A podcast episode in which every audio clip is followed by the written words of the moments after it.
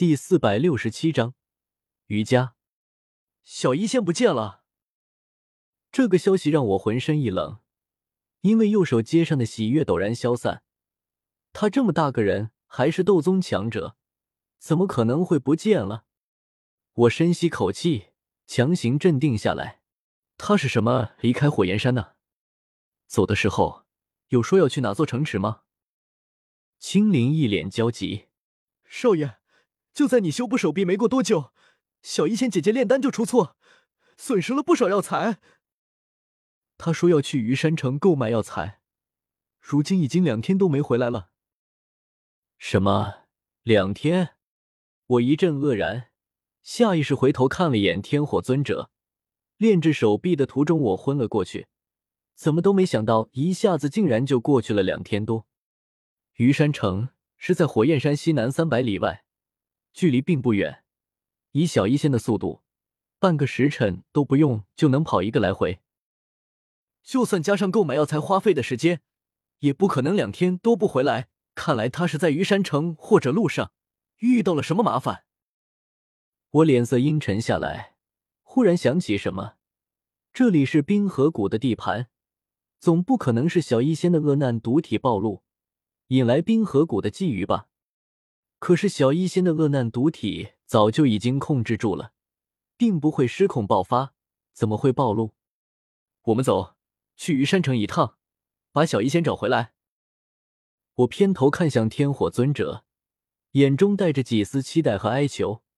要真是冰河谷出手的话，没有天火尊者帮衬，我还真未必救得回小医仙。冰河谷属于三谷之一。比风雷阁这四方阁要强上一筹。小医仙那小丫头挺不错的，平日里对老夫都是礼敬有加，人也长得俊俏。若是遇到什么麻烦，老夫自然得帮上一帮。天火尊者捋着胡须，沉声说道：“我心中大喜过望，很郑重的拱手拜道：‘才麻烦前辈为我补上手臂，又劳烦前辈出手救小医仙，前辈的大恩大德，晚辈愿意偿还一辈子。’”得了得了，这种肉麻的话，你还是留着说给那些小丫头去听吧。天火尊者没好气的摆摆手，之前可不见你说这些话，现在涉及到小医仙，一下子就急了。嘿嘿，还是快出发吧。言罢，他径直往石洞外大步走去。我也急着走，但这里还剩下个凤青儿，真是抱歉，我这边的事情实在太多了。现在我要去找小医仙，你是留在这里，还是跟我们一起去？凤青儿柳眉微蹙，绝美的脸庞上露出明显的不高兴。言萧，我已经在你这里待了十多天，你到底想要我做什么？你再这样拖拖拉拉下去，我可没时间和你一直耗下去。没人愿意和一个讨厌的人待在一起，尤其那个讨厌的人还打败过他。凤青儿也不是什么咸鱼，她是风雷阁的第一天才少女，是天妖皇一族的年轻俊杰。她有自己的事情要做，要发愤图强，努力修炼。火焰山充斥着火属性天地能量，你身上肯定也带着不少修炼资源，你就留在这里修炼吧。我眉头微蹙，虽然找小医仙这件事，最好能把所有能用上的力量都用上。但我还是放心不下凤青儿，她去，或许危害大于帮助。要是我一直没有回来，你可以自己离开这里。当然，这不是说我就死了，我肯定不会死的。下次要是再见面，我们之间的约定还作数。说完这句话，我带着青灵、黑水玄鹰匆匆出了火焰山石洞，与天火尊者一起向西南方向。三百里外的虞山城赶去。此时是下午，太阳偏西，是一天中最热的时辰，空气中充斥着躁动的气息，我整个人也有些躁动不安。两天时间，我逃跑过，被洪啸天、废天追杀，跑了几千里路，知道逃跑有多艰难。如果小医仙真的遇到危险，两天时间真的太长了。小医仙他能跑掉吗？如果能，他大概早回火焰山了。小子，放松些，现在还没有准确消息。小医仙或许只是有事丹。天火尊者安慰道。我却有些听不进去，蒙头往西南方向飞去，一路上也向四周山野望去，却没有发现小医仙的身形和气息，愈发焦急起来。一刻钟后，于山城出现在我眼前，四人没有丝毫停留，直接冲到了城池上空。我磅礴的气息一念间覆盖住整座城池，在城中人看来，宛如天空中多出一颗太阳。小医仙，你在哪儿里？低沉的声音在斗气的加持下，宛如夏日雷雨中的闷雷，滚过整座城池。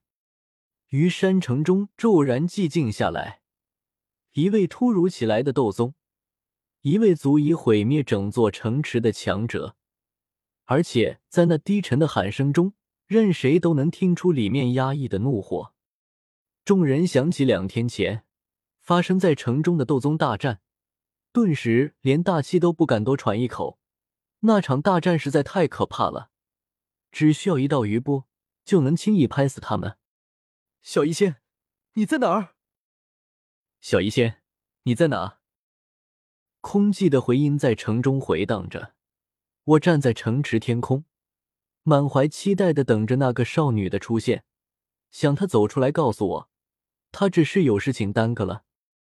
可是没有，等了片刻，小医仙依旧没有出现。看那边有战斗痕迹，可能是小医仙留下的。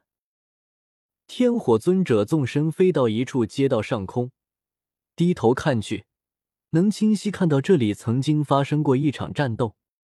大片建筑物受到波及，倒塌破损，地面上也出现一个个大坑凹陷，泥土碎砖翻上地面，掩盖住许多尸体。我纵身落在战场遗迹上，灵魂力量一寸寸扫过整个战场，脸色骤然阴沉下来。有小医仙残留的气息，还有他毒药遗留下的痕迹。灵魂力量猛地延伸出去，我立刻锁定了距离最近的一个斗皇。体表雷光一闪，身形陡然出现在他面前。轰！没有任何理由，只是因为我心情很不好，所以我直接一拳挥出，将这个中年斗皇砸得口吐鲜血，倒飞出去。说：“那边的战斗是怎么回事？不说，死！”不等他落地，我身形紧随其后，在空中一把死死掐住他的颈脖。神色冰冷的问道：“前前辈饶命！”中年斗皇大声喊道：“怎么都没想到自己什么都没做，好好待在家中，结果祸从天上来。对，这里确实是他家，一座挺漂亮的府邸，离着战场那么近，他肯定知道什么，说不定还对小一仙出过手。”我面色骤然冰冷下来。眼中满是杀意，死死盯着他的双眼，监视着他的呼吸、心跳，还有灵魂波动。只要他敢说谎，我肯定能看出来。说，那场战斗是怎么回事？前辈，前辈是问平安街上的那场战斗吗？中年斗皇微微一愣，偷偷打量了我几眼，将我一样年轻，而且满脸焦急。惊慌失措的脸庞上竟然露出一丝兴奋和激动，倒把我弄懵了。难不成这老家伙还是个受虐狂？被我一顿暴打后，反而觉得很爽快。顿时我一阵恶寒，很想把他扔出去。前辈是来找那位斗宗少女的吧？中年斗皇魂不知觉，兴奋道：“两天前城中来了一个外来斗宗强者，是一位极为漂亮的少女。”穿着一身淡白衣裙，擅长用毒。虞山城最强大的家族是虞家，族中足足有两位斗宗老祖，所以虞家弟子极为猖狂，在城中欺男霸女，无恶不作。两天前，那些虞家纨绔弟子就在街上碰到了那位斗宗少女，心为天人，想要将她掠入府中亵玩，结果自然被那斗宗少女当场斩杀。之后，余家两位斗宗一同出手。以多欺少，实在卑劣至极。那斗宗少女寡不敌众，向南方逃了。余家两位斗宗带着家中一群长老追杀而去，现在也不知道情况如何。余家，我干你大爷！连小医仙都敢动，简直找死！我脸色骤然阴沉到极点，将这中年斗皇随手一扔，离开了这座府邸。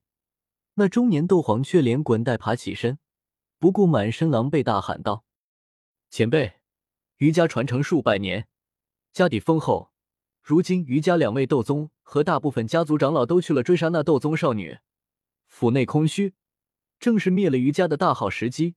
数百年积累，尽归前辈所有啊！